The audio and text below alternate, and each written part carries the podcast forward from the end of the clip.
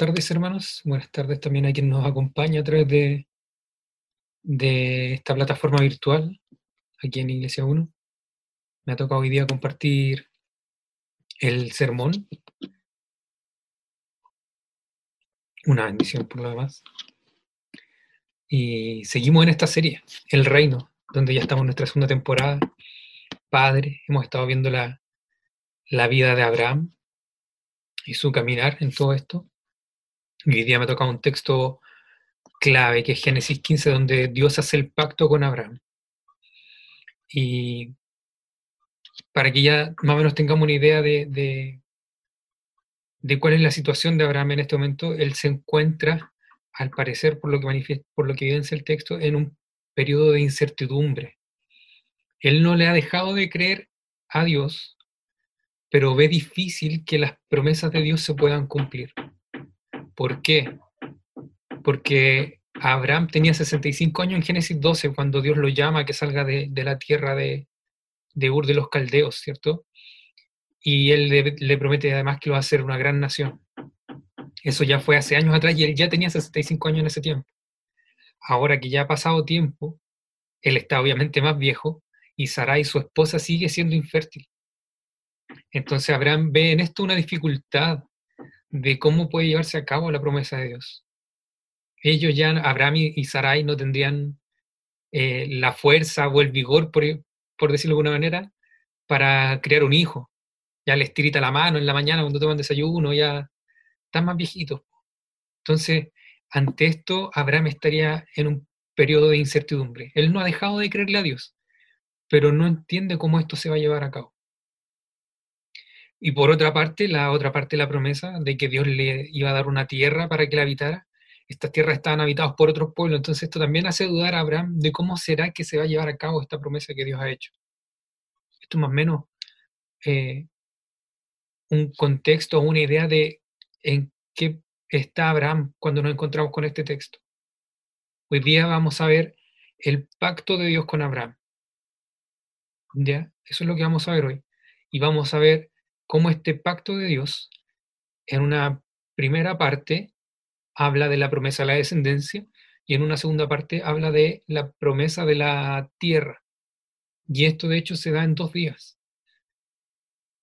Del versículo 1 al 6 vamos a ver el primer día.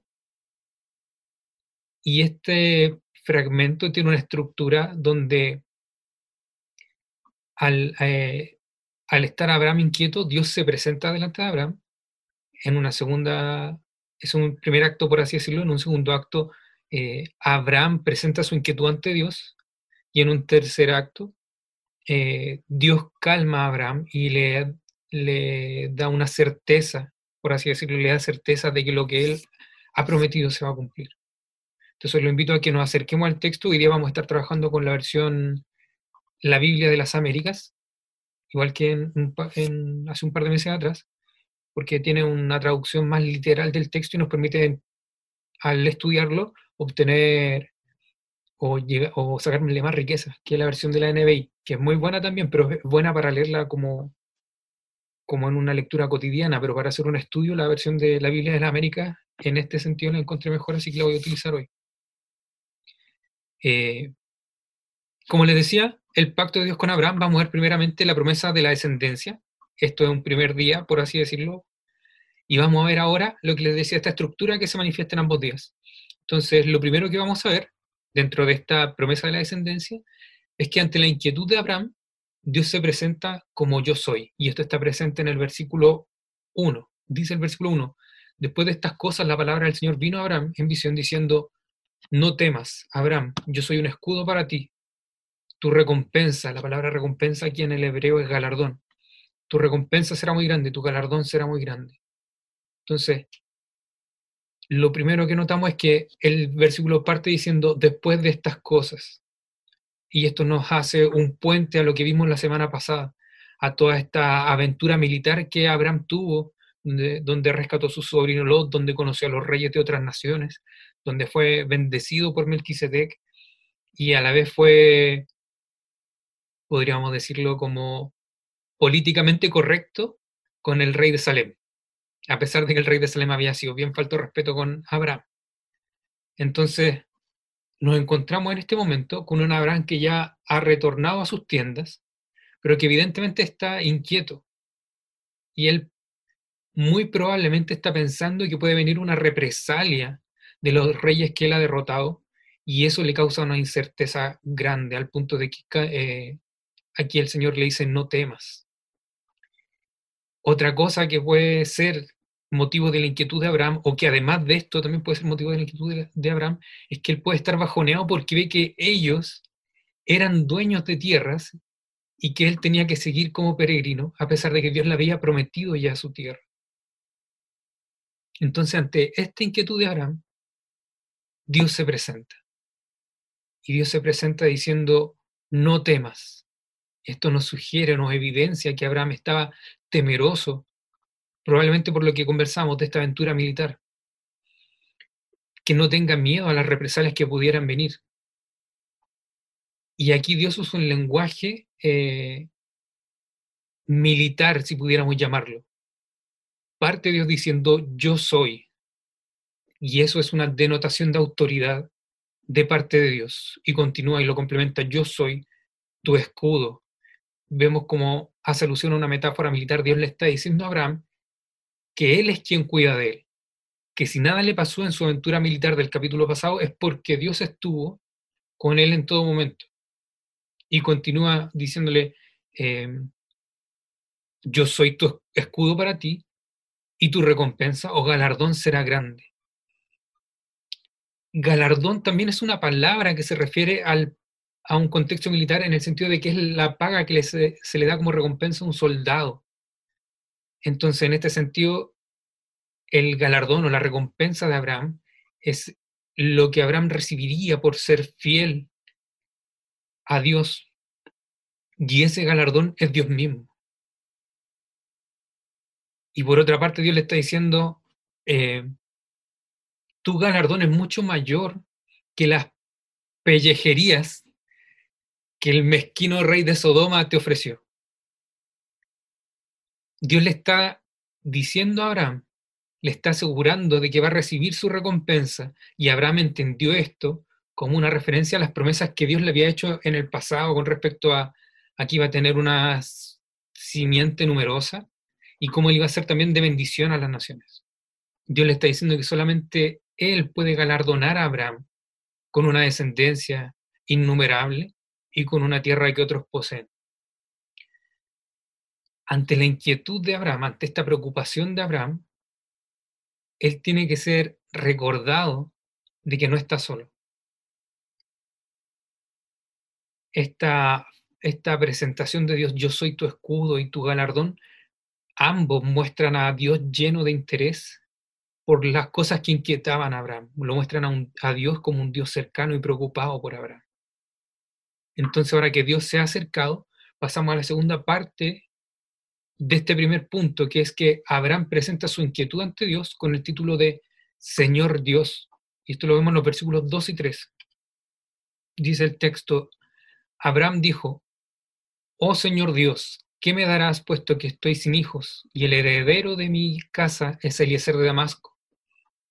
Dijo además Abraham, He aquí no me has dado descendencia y uno nacido en mi casa es mi heredero. Abraham, ahora que Dios se ha acercado y que se ha mostrado eh, preocupado por él, también se sincera delante de Dios y presenta esta inquietud que aflige su corazón, pero lo hace de una manera muy respetuosa. Él lo llama Señor Dios. Otras traducciones eh, aquí eh, lo traducen como soberano Señor. Es una forma muy humilde de presentarse y que reconoce a Dios como soberano es usada eh, para acercarse a Dios a presentar una inquietud o un temor algo que va a ocurrir. Es además una forma en la que reconoce a Dios como Señor y a la persona como un siervo de este Dios. Si pudiéramos hacer una analogía de esto, es como cuando un vasallo se acerca ante el rey a pedirle un favor. Eso es lo que demuestra esta forma de acercarse de Abraham, Señor Dios o soberano Señor, como dice otras traducciones. Y Abraham le pregunta con esta humildad, ¿qué me darás? Lo que él quiere expresar ahí es, ¿para qué vas a darme algo? Y aquí Abraham presenta su, inquietud. Todavía no ha tenido hijo y el heredero de, de todo va a ser Eliezer de Damasco, mi sirviente. En los tiempos de Abraham, en Arán, que era la tierra donde él habitaba, había una ley llamada ley urriana. Y esta ley disponía que un matrimonio sin hijos podía adoptar un siervo que los cuidase en su ancianidad y al final él les diera sepultura. Cuando esto ocurriera, este siervo que había sido adoptado por ellos pasaba a ser heredero de todos los bienes de la familia. Entonces, Abraham ahora está considerando, ¿será este el procedimiento legal de este procedimiento legal de adopción la manera por la cual debería interpretar la palabra de la promesa de Dios? Abraham tiene una inquietud en su corazón, él ya está viejo, su esposa también, ella sigue siendo estéril. Y no ve cómo puede él tener descendencia. Por eso él ya ha considerado esto de, ¿será que esta es la forma en la que se va a cumplir la promesa de Dios a través de heredar a mi siervo?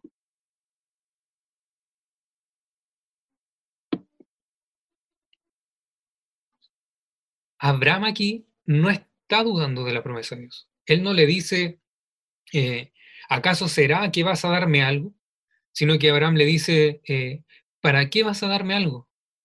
Él reconoce que confía en lo que Dios ha prometido y consciente también de cómo Dios lo ha prosperado, pero aún así ve difícil el cumplimiento de esta promesa porque ya está viejo y Sarai sigue siendo estéril. Pero, por difícil que nos pueda parecer, lo que resalta en este versículo no es la incredulidad de Abraham, sino su fe. Él confía en que Dios cumplirá su promesa, pero no ve cómo lo podría hacer. Eso es lo que aqueja a Abraham, esa es la, inquietud de Abraham. Entonces, ante esto, eh, pasamos a la tercera parte de esta estructura del primer día. Y vemos que Dios atiende la inquietud de Abraham y le confirma su promesa. Y esto lo vemos del versículo 4 al versículo 6. Dice el texto, pero he aquí que la palabra del Señor vino a él, diciendo, tu heredero no será este, sino uno que saldrá de tus entrañas. Él será tu heredero, lo llevó, lo llevó fuera y le dijo, ahora mira al cielo y cuenta las estrellas, si te es posible contarlas. Y le dijo, así será tu descendencia. Y Abraham creyó en el Señor y él se lo reconoció por justicia el comienzo del versículo 4 dice, eh, pero he aquí la palabra del Señor vino a él. Ese pero he aquí, en el hebreo, tiene una, una intención de cuando algo llena, un énfasis como de algo que envuelve, como si estuviéramos en un teatro y sintiéramos una presencia que envolviera todo el teatro. Entonces vemos que aquí Dios se acerca a Abraham, en este sentido, lo envuelve y ahora le hace también una promesa. Y una promesa por lo demás enfática de tus entrañas, le dice Abraham. Entonces aquí Dios está resolviendo una duda legítima de Abraham. No, Abraham, no va a ser Eliezer de Damasco tu heredero, va a venir uno que de verdad va a venir de ti, que va a ser engendrado por ti. Y ese va a ser tu heredero. El Señor está declarando sus intenciones soberanas. Nadie, sino un hijo de Abraham, engendrado por el propio Abraham, va a ser el, el, el poseedor de las promesas que Dios ha hecho. Y Dios le da una señal con, que ratifica esto, le dice, eh, ahora mira el cielo y cuenta las estrellas, si te es posible. La presentación de, de, la representación de la descendencia como estrellas incontables es una garantía del poder soberano de Dios. Y ahora vemos cómo Abraham responde ante esta promesa del Señor. Y en el versículo 6 dice, y Abraham creyó en el Señor, y él se lo reconoció por justicia. Este es un texto citado, si no me recuerdo mal, por lo menos tres veces en el Nuevo Testamento.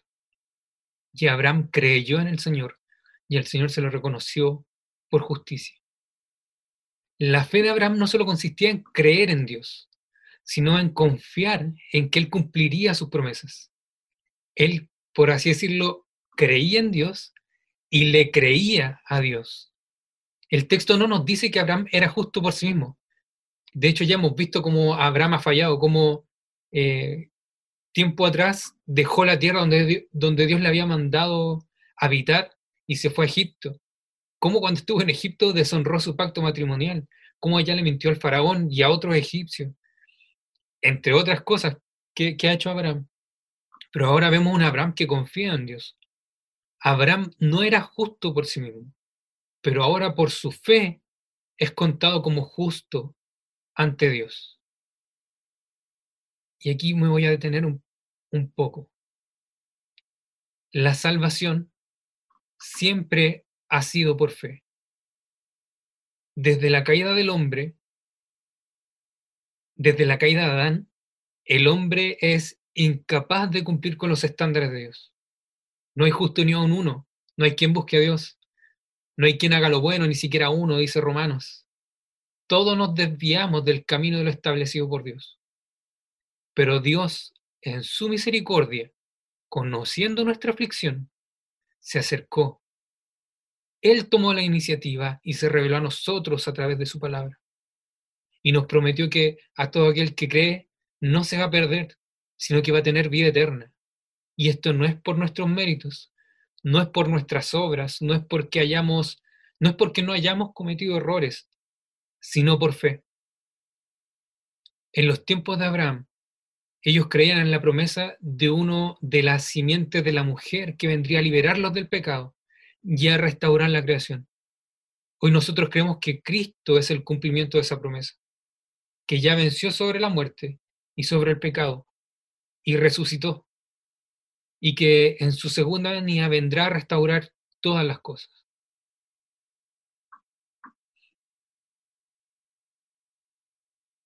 Por tanto, aquí no puedo evitar hacer la pregunta. ¿Crees en Jesús como el cumplimiento de esta promesa? Si es así, entonces por tu fe hoy, tú eres considerado como justo, pues Cristo pagó por tus pecados. Esto es solo por fe, solo por creer. Por tanto, la justificación es enteramente el trabajo de la gracia de Dios. Las obras buenas que podamos hacer no son el medio por el cual se obtiene la salvación, ni tampoco son requeridas o aceptadas por Dios para dar salvación. Nuestras buenas obras son el resultado de la justificación que Cristo, eh, la justifica, nuestras buenas obras son el resultado de la justificación de Cristo, habiendo sido recibida por fe. Ellas son la evidencia de tal justificación, pero no el medio para nuestra justificación. Por tanto, no permitas que tus errores te alejen de Dios. No permitas que tus errores te avergüencen al punto de que te hagan sentir indigno de acercarte a Él. No permitas que tu pecado te haga levantar una barrera a la misericordia de Dios. Por el contrario, gózate, porque todos tus pecados fueron pagados cuando Cristo entregó su vida en aquella cruz. Nuestra deuda ha sido cancelada. Hoy podemos acercarnos confiadamente ante el trono de la gracia, ante Dios, para alcanzar misericordia y hallar gracia para el oportuno socorro. Hebreos 4:16. Seguimos siendo pecadores, pero pecadores justificados, a la espera de que nuestro Señor vuelva y poder ser libres definitivamente del pecado. Ahora somos al mismo tiempo justos y pecadores. Simil justus et peccator. Como decía Lutero, si no me. Por tanto, ¿hay algún pecado que te atormenta y que te aleje de Dios? ¿Hay algún pecado que te avergüence acercarte a Dios? ¿Hay algún pecado con el que cares que tú digas, tengo que dejar esto primero y ahí sí me voy a acercar a Dios? Créeme, ese pecado ya fue pagado. Fue pagado por Cristo en la cruz. No es necesario que dejes ese pecado para acercarte a Dios. Es al contrario. Acércate a Dios para que puedas dejar ese pecado. Tus transgresiones ya fueron pagadas. ¿Crees en esto? ¿Crees que Jesús, el Hijo de Dios, Dios encarnado, siendo limpio y sin pecado, pagó por tus pecados entregándose en una cruz por ti? ¿Crees que resucitó de entre los muertos y que volverá para establecer el reino de Dios? Si crees esto, déjame decirte que aunque seguimos siendo pecadores, hoy eres contado como justo por Dios. Solamente por fe.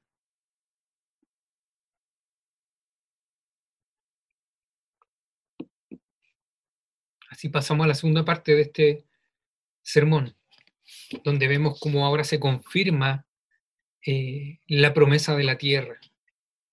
Y también nos encontramos, al parecer, en un segundo día. Y vemos que nuevamente Dios, en la misma estructura de la, promesa pasada, primeramente Dios se acerca a Abraham ante la inquietud de Abraham, Dios se presenta como yo soy nuevamente. Esto lo vemos en el versículo 7. Y le dijo, dice el texto, y le dijo, yo soy el Señor que te saqué de Ur de los Caldeos para darte esta tierra para que la poseas. Dios se presenta como yo soy el Señor. Nuevamente esta fórmula, esta fórmula introductoria que denota una autoridad, pero ahora además una autoridad irrevocable de la declaración que sigue. Dios le recuerda a Abraham la promesa que le hizo hace años atrás. Le muestra que Él nos ha olvidado y que su palabra sigue en pie. Entonces ahora nuevamente Abraham presenta su inquietud ante Dios con el título de Señor Dios, y esto lo vemos en el versículo 8. Dice el texto, y le dijo, y él le dijo, oh Señor Dios, ¿cómo puedo saber que la poseeré? Nuevamente Abraham se refiere a él como Señor Dios, como este soberano Señor del que hablamos, esta forma humilde que reconoce a Dios como rey y él como un sirviente de este rey. ¿Cómo puedo saber? Abraham confía en Dios. Inquietud y fe no son cosas opuestas. La inquietud y la preocupación tienen como base el creer en lo que Dios ha prometido. Si Abraham no creyera, él no se preocuparía por cómo se ha de cumplir esto. Entonces, no es una pregunta que nace de la incredulidad, es una pregunta que nace de la fe, pero de una fe que no sabe cómo se va a llevar a cabo todo lo que Dios ha prometido. Podríamos decir que esto es una pregunta que nace de un corazón sincero, que comprende a Dios como un Dios cercano, íntimo, y que a pesar de lo incómodo que pueda resultar, sabe que puede preguntar confiadamente a Dios. Vemos aquí una intimidad entre Abraham y Dios. Y aquí pasamos nuevamente a la tercera parte de esta promesa. Dios atiende la inquietud de Abraham y le confirma su promesa. Su promesa. Y esto va desde el versículo 9 hasta el final del capítulo. Dice el texto, él le respondió, tráeme una novilla de tres años, una cabra de tres años, un carnero de tres años, una tórtola y un pichón. Él le trajo todos estos y los partió por la mitad y puso cada mitad enfrente de la otra, mas no partió las aves. Y las aves de rapiña descendían sobre los animales sacrificados, pero Abraham las ahuyentaba y sucedió que a la puesta del sol un profundo sueño cayó sobre Abraham. Y aquí que el terror de una gran oscuridad cayó sobre él. Y Dios dijo a Abraham, ten por cierto que tus descendientes serán extranjeros en una tierra que no es suya, donde serán esclavizados y oprimidos cuatrocientos años. Mas también juzgaré a las naciones las cuales servirán, y después saldrán de allí con grandes riquezas.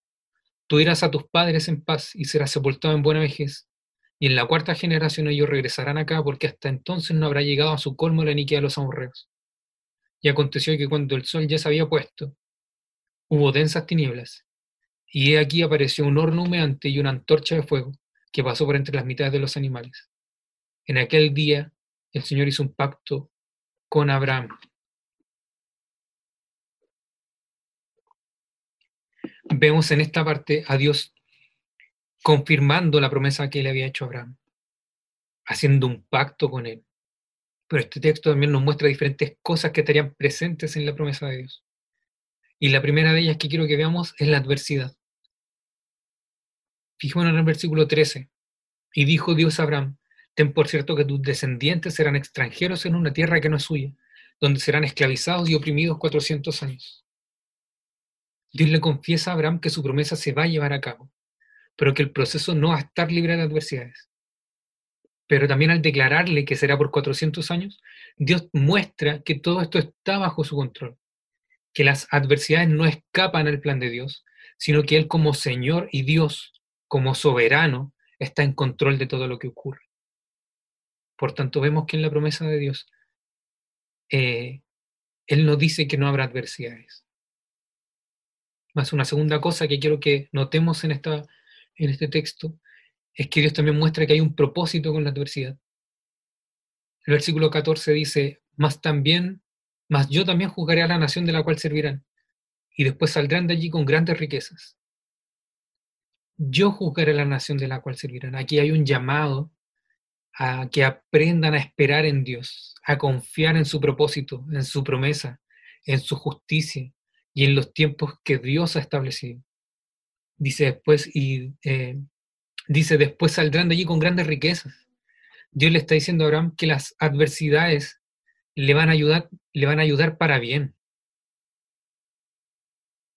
Y que habrá también un, tiempo de esclavitud, 400 años. Pero que este tiempo que probablemente si Dios nos hiciera una promesa nos declarara esto, que nuestra descendencia hasta 400 años esclavo nos bajonería. Pero aquí Dios le muestra cómo esto tiene un propósito también. La esclavitud en Egipto eh, les ayuda a formar un pueblo, una identidad que comprende lo que fue ser esclavo y ahora ser libres. Vivir en tierra extranjera y ahora tener tu propia tierra. Abraham habitaba en tiendas, el tiempo en Egipto probablemente le, enseñó a los hebreos eh, técnicas de construcción. Además, Dios hace que en Egipto el pueblo se multiplique, para que cuando lleguen a la tierra prometida se puedan enfrentar a los amorreos que la habitaban. Además, ellos vivían en medio de un pueblo pagano. Esto también era escuela para ellos, para que aprendieran a vivir su fe en medio de un contexto idólatra. Y si lo vemos ahora desde la perspectiva de Moisés, que todo esto ya pasó, que ahora él se está presentando ante el pueblo que ha sido liberado de la esclavitud, esto toma un mayor peso. Moisés les dice que el tiempo de la esclavitud profetizado ya se ha cumplido, que Dios no se olvidó de la promesa, sino que él ahora los libera para que puedan ir a tomar posesión de lo que había sido prometido a Abraham. Los hebreos han visto cómo Dios envió sus plagas contra Egipto y cómo los ídolos egipcios no son nada. Ellos vieron cómo el Señor abrió el mar y libró a su pueblo, y cumpliendo con su promesa ejecutó justicia contra los egipcios, arrasando con ellos, con jinetes y caballos, cuando intentaron cruzar. Echó a la mar quien los perseguía. ¿Se acuerdan de esa? Ellos vieron cómo Dios acabó con los primogénitos de los egipcios, más a sus hijos los cuidó. El pueblo hebreo se ha multiplicado, se ha enriquecido, ha aprendido nuevas cosas y ha conocido el poder de Dios. Ahora ellos tienen una identidad. Son los descendientes de Abraham, pero el pueblo de Dios. Por tanto, vemos cómo las adversidades a los hijos de Dios siempre nos ayudan para bien. No están fuera del plan de Dios, ni lo pillan por sorpresa. Otra, otra cosa que quiero que notemos en, esta promesa de Dios es que Él también eh, habla de protección a Abraham. Versículo 15 le dice, tú irás a tus padres en paz y serás sepultado en buena vejez. Dios confirma su, promesa a Abraham de que Él es su escudo. No importa si se levantan nuevas guerras, si los nuevos desafíos que vienen por delante, Dios cuidará de Abraham a lo largo de su vida. Dios va a proteger de Abraham. Dios va a proteger a Abraham. Y otra cosa que quiero que veamos en esta promesa es que se manifiesta la misericordia y la justicia de Dios. Versículo 16 dice, y en la cuarta generación ellos regresarán acá, porque hasta entonces no habrá llegado a su colmo la iniquidad de los amorreos. Parte este versículo diciendo, y en la cuarta generación ellos regresarán acá. Vemos cómo Dios incluye la descendencia de Abraham en su pacto. Por otra parte, habla de eh, la iniquidad de los amorreos. Los amorreos eran una nación injusta y cruel y que muy probablemente atormentaban a los pueblos que los circundaban, a los vecinos que tenían ellos cerca. Según los, textos descubiertos por la arqueología, eh, los dioses a los que adoraban los amorritas o los amorreos eh, eran dioses que se degradaban en atrocidades violentas. La adoración a ellos era a través de atrocidades violentas y a través de promiscuidad sexual. Entonces, muy probablemente los amorreos para llevar a cabo estos cultos, eh, podían haber afectado a, las naciones que estaban alrededor de ellos, o los pueblos que estaban alrededor de ellos, para llevar a cabo esta adoración a sus dioses.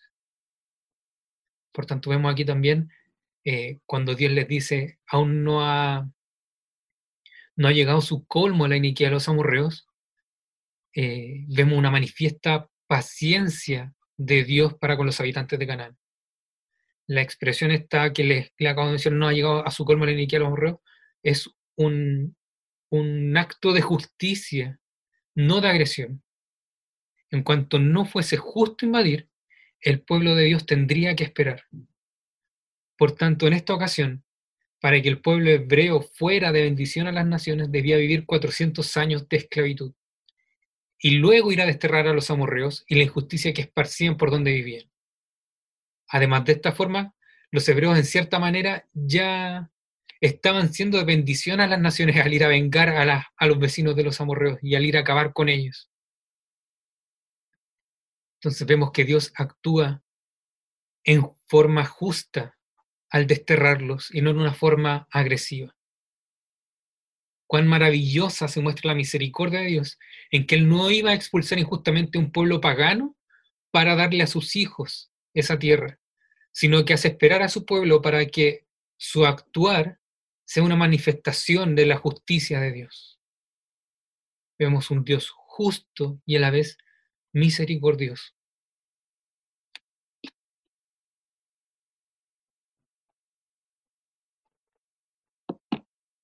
Y por último, en esta promesa de Dios también está presente su gracia. Él le respondió, tráeme una novilla de tres años, una cabra de tres años, un carnero de tres años, una tórtola y un pichón. Él le trajo todos estos y los partió por la mitad, y puso cada mitad enfrente de la otra, mas no partió las aves. Y sucedió que la puesta del sol un sueño profundo cayó sobre Abraham. Y aconteció que, cuando el sol ya se había puesto, hubo densas tinieblas, y he aquí, apareció un horno humeante y una antorcha de fuego que pasó por entre las mitades de los animales. En aquel día el Señor hizo un pacto con Abraham, dice el texto. Aquí vemos la gracia del Señor. El Señor por gracia infunde confianza al patriarca Abraham mediante la ratificación formal de este pacto. Él ordena a Abraham que presente delante de él determinados animales. Y aquí nos damos cuenta cómo Abraham no necesitaba más, instrucciones. Él conocía muy bien lo que iba a pasar. Esto era un ritual eh, presente en varias tribus y naciones de esa época. De acuerdo a la costumbre de los, antiguos orientales, pues, de acuerdo a la costumbre de los antiguos orientales, para hacer un pacto, ambos contrayentes pasaban entre las partes divididas de los animales sacrificados. Ellos partían los animales a la mitad, ponían una mitad frente a la otra y pasaban por entre medio de los animales cortados. Esto simbólicamente era dando fe o testimonio de que daban como fianza su misma vida en el cumplimiento del convenio que habían hecho. Estos actos establecían un juramento de automaldición, si pudiéramos llamarle de alguna manera si ellos quebraban este compromiso, si quebraban este pacto, estarían pidiendo que sus propios cuerpos fueran cortados en pedazos como lo fueron los animales divididos ceremonialmente. Estamos frente a una forma solemne y para nosotros terrible de firmar un pacto, pero esta era la costumbre de esos tiempos. Por tanto, a pesar de lo cruel que nos pueda parecer, eh, esta era la manera de formalizar un contrato, era como si nosotros fuéramos a la notaría a firmar eh, un documento, más o menos para que no hagamos un paralelo. Pero después de que Abraham dividió los animales, después de que él prepara todo para el pacto, él no pasa entre las mitades, sino que él se queda dormido. Y solamente Dios, cuya presencia está simbolizada aquí en esta teofanía por el horno humeante y la antorcha de fuego, Solamente Él pasa por entre medio de, las, de los animales sacrificados. ¿Qué significa esto? ¿Cuál es el significado de esta extraordinaria ceremonia? ¿Por qué una manifestación visible de la divinidad pasa por entre los animales? Lo que Dios está haciendo es que Él está impetrando una maldición sobre sí mismo en caso de que Él no mantenga su pacto. Dios está mostrando su gracia para con Abraham. A pesar de que solo Dios pasa entre los animales, Él se está comprometiendo con Abraham a que todo lo prometido será llevado a cabo. Por decirlo de alguna manera, Dios ha puesto su propia vida como garantía de este pacto. Y Él además no le exige nada a Abraham. Abraham no pasa entre los animales ni les puesta ninguna condición para que todo esto se lleve a cabo. Dios por gracia hace un pacto con Abraham, poniendo su propia vida como garantía. En virtud de este comportamiento divino, todas las dudas de Abraham son eliminadas. Dios prometió solemnemente y selló su promesa con un juramento de automaldición. Dios se rebajó a fin de entregar su propia vida en favor de su pueblo al pasar por entre los cadáveres. Él lo que hace es comprometerse a entregarse a muerte si su palabra no se cumple, si lo que él ha prometido no es verdad. Por tanto, Dios, soberanamente y en forma monergista, solo él, sin esperar respuesta de Abraham ni exigirle nada, selló una promesa. Mientras que Abraham fue simplemente un espectador de esta exhibición maravillosa de la gracia gratuita de Dios.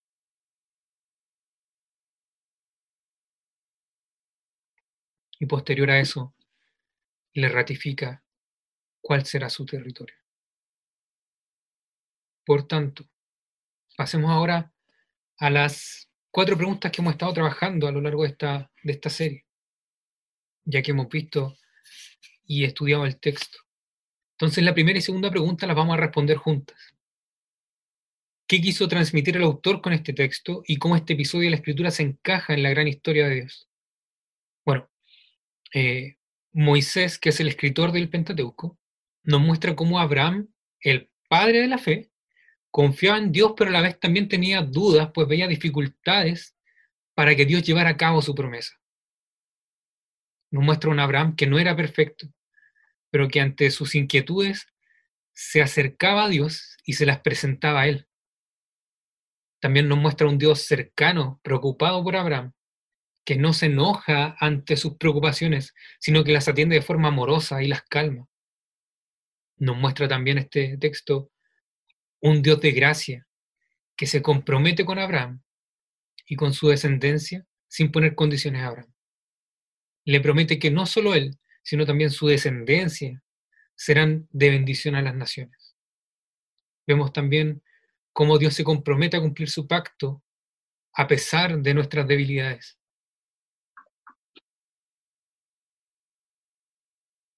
Y muy importante, nos muestra cómo la salvación siempre ha sido por fe.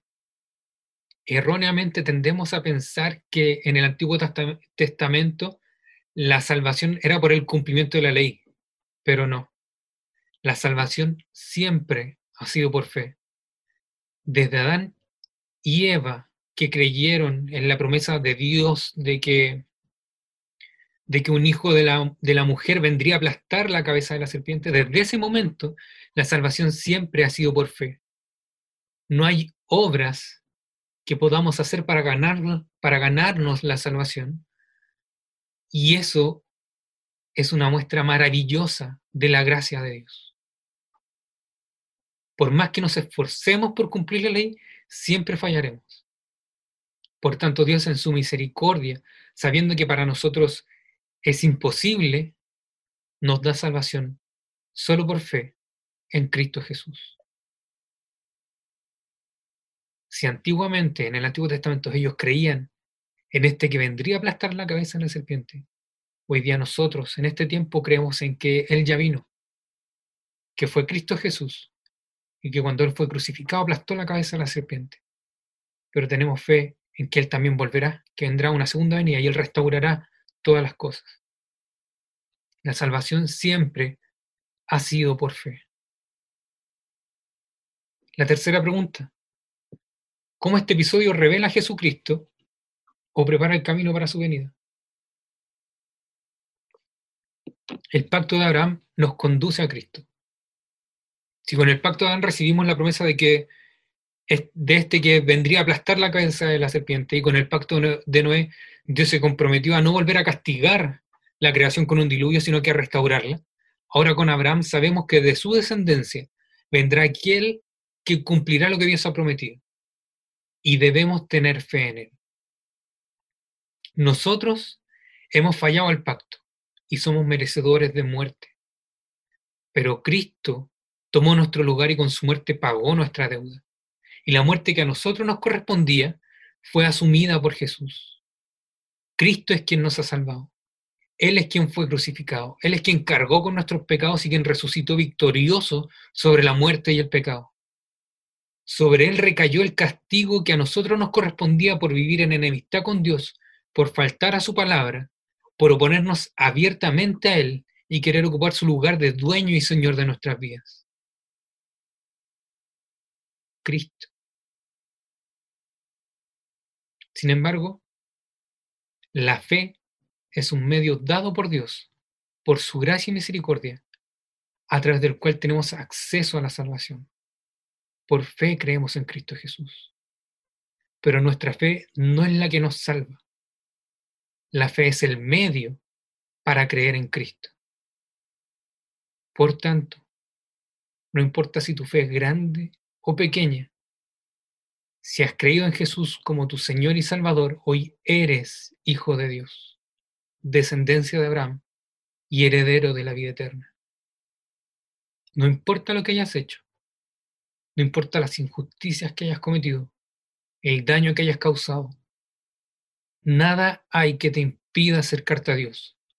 Abraham no era perfecto, pero en el momento en que él creyó en Dios, su fe le fue contada como, como justicia si has creído en que Dios envió a su propio Hijo a morir por tus pecados, hoy eres considerado justo ante el tribunal de Dios. No es necesario que cambies tu comportamiento. No es necesario que dejes tus vicios, tu mala actitud. Solo cree y deja que Dios se encargue del resto. Confía en Dios. No importa tu pasado. Dios hoy te ofrece su perdón y se compromete a acompañarte por todo tu futuro. Por tanto, vemos como el pacto de Abraham es una sombra del pacto de Cristo.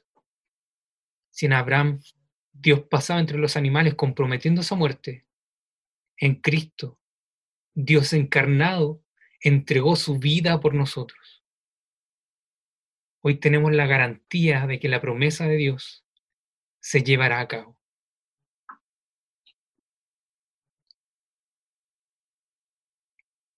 Cristo es el cumplimiento del pacto de Abraham. Y la cuarta pregunta. Aquí nos desafía a los creyentes actuales este episodio. ¿Cómo somos nosotros invitados a ser parte de esta historia?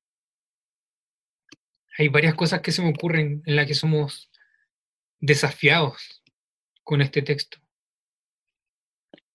La primera que, que a mí personalmente me, me sacudió mucho fue el tema de las inquietudes y las preocupaciones. Porque a pesar de creer en Dios, muchas veces dudamos de si se podrá llevar a cabo las cosas o a veces desconfiamos de la voluntad de Dios o dudamos de actuar conforme a los principios de su palabra. Dice la carta a los Efesios que la fe es un don de Dios.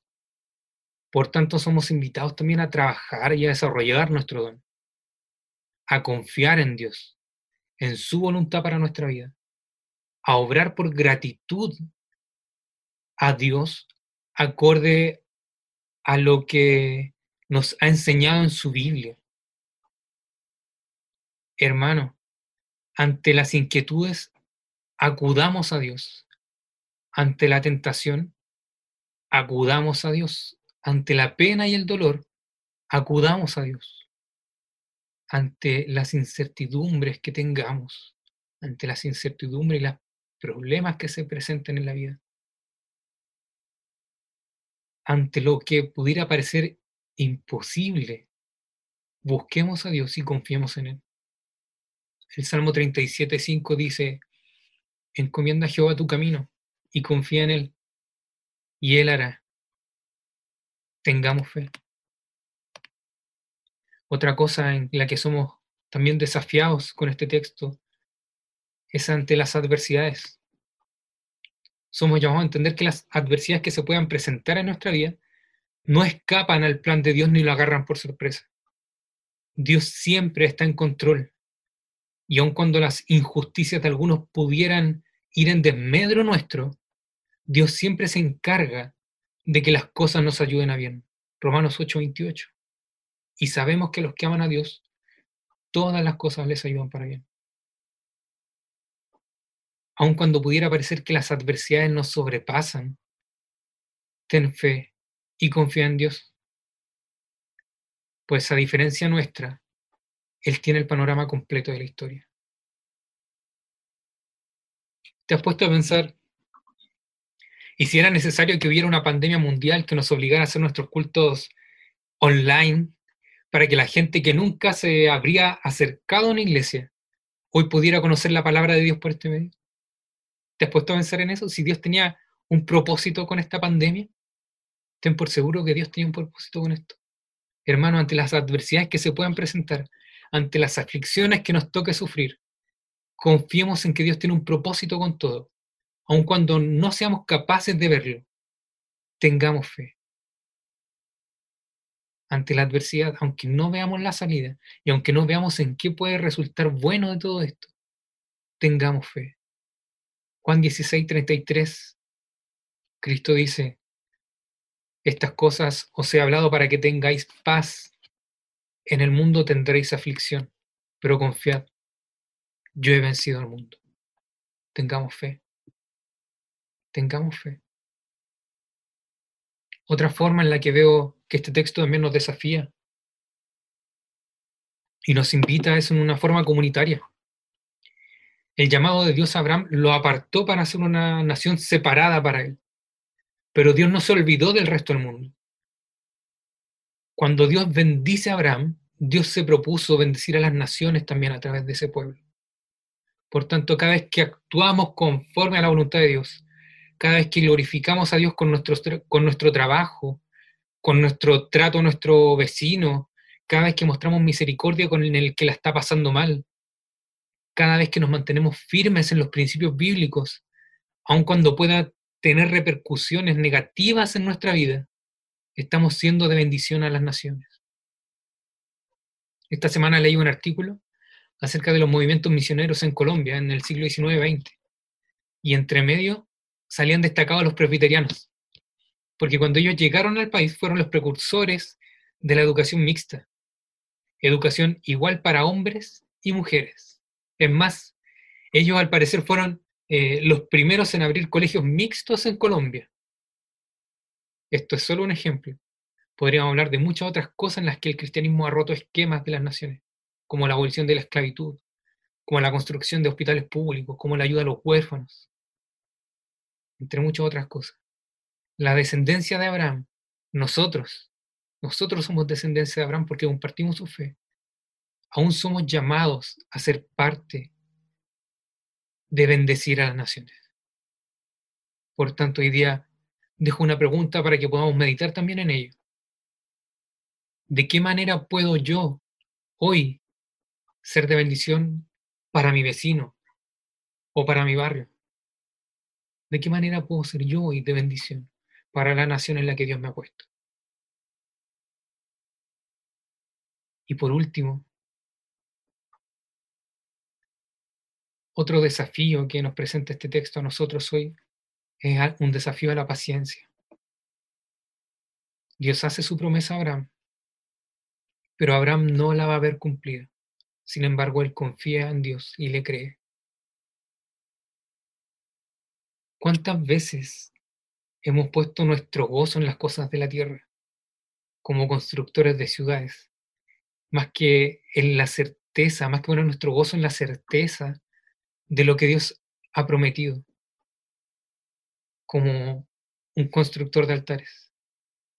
¿Cuántas veces tomamos esta actitud arrogante de decir, si no va a ser ahora, entonces mejor no? Ah, no, si no es a mi manera, entonces no. Nos comportamos como constructores de ciudades, buscando nuestro propio bienestar, buscando sentirnos seguros, incluso cuando esto pudiera afectar al que está al lado. Desconfiamos de Dios y de los tiempos que Él ha establecido.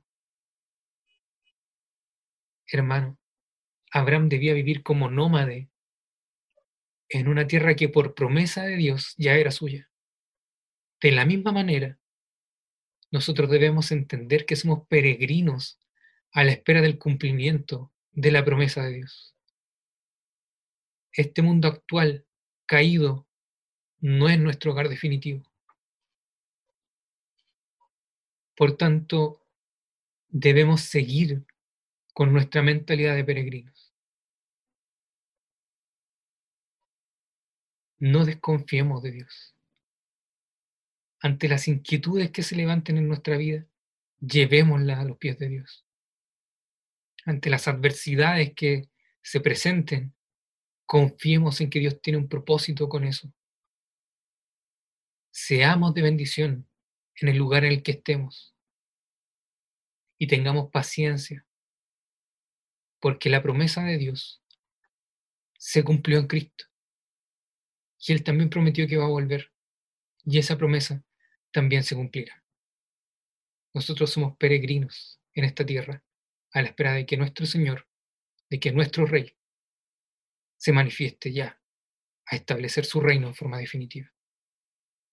No nos comportemos como constructores de ciudades. Tengamos fe y comportémonos como constructores de altares. Que el Señor los bendiga. Los invito a que podamos orar.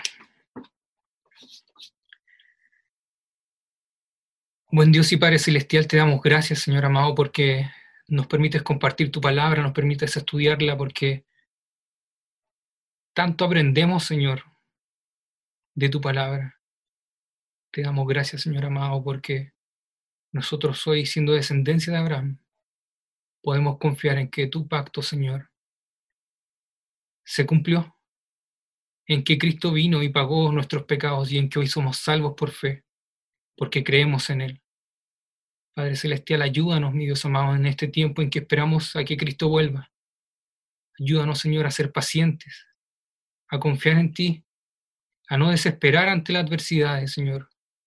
Ayúdanos, Padre Santo, a llevar todo a tus pies, a los pies de Cristo, nuestras preocupaciones y nuestras inquietudes. Y ayúdanos, Señor amado, a que mediante la obediencia a ti seamos de bendición, Señor amado, a la nación en la que nos has puesto. Ayúdanos, Señor, a no buscar nuestra seguridad en este mundo, sino a comportarnos como constructores de altares confiando en que ya vendrá Cristo, que esa promesa, Señor, no, no está por tardanza, sino que está a la espera de un tiempo que tú has determinado en donde tu justicia se manifestará, Señor. Ayúdanos, Señor, en este tiempo y cuídanos, Señor, en este periodo de peregrinaje en el que estamos, Señor. Gracias te damos por todo, Señor amado. Te pedimos que nos cuides, que nos ayudes y que nos bendiga, Señor. Te entregamos toda nuestra ansiedad, todas nuestras preocupaciones. En el nombre de Cristo Jesús, nuestro Señor y Salvador. Amén.